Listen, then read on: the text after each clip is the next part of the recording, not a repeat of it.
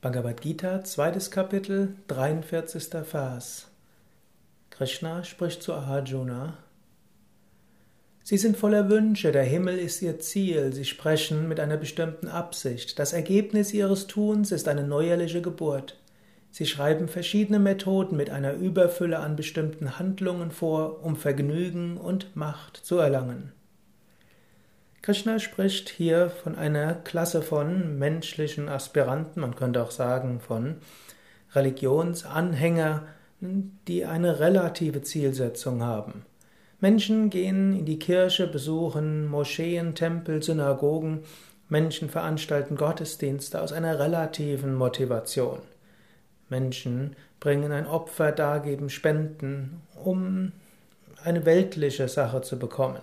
Es gibt Menschen, die beten, um beim Jobinterview gut zu sein.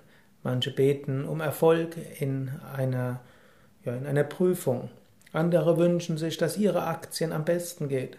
Im schlimmsten Fall weihen Priester die Waffen von Heeren.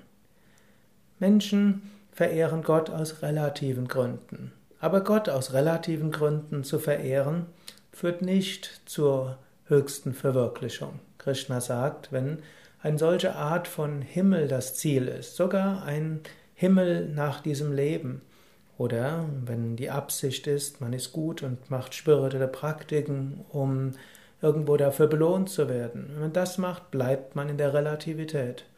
Man wird immer wieder neu geboren. Man ist verhaftet. Es ist natürlich besser, gute Handlungen zu tun, um Gutes zu erfahren. Es ist besser zu beten, als mit verbrecherischen Methoden seine Wünsche zu erfüllen. Aber alles, was wir tun, um etwas Konkretes zu erreichen, selbst spirituelle Praktiken, selbst Gottesverehrung, selbst Mantra-Wiederholung, wenn wir das tun, um etwas Konkretes für uns selbst zu erreichen, bleiben wir im Relativen. Wir kommen nicht zur höchsten Verwirklichung. Daher werde dir deiner Motivation bewusst. Werde dir bewusst, warum bist du auf dem spirituellen Weg. Werde dir bewusst, dass da sich durchaus die ein oder andere relative Zielsetzung eingeschlichen hat. Aber lass die eine hohe Zielsetzung wachsen, die Zielsetzung, das Höchste zu erfahren, die Zielsetzung zur Befreiung zu kommen.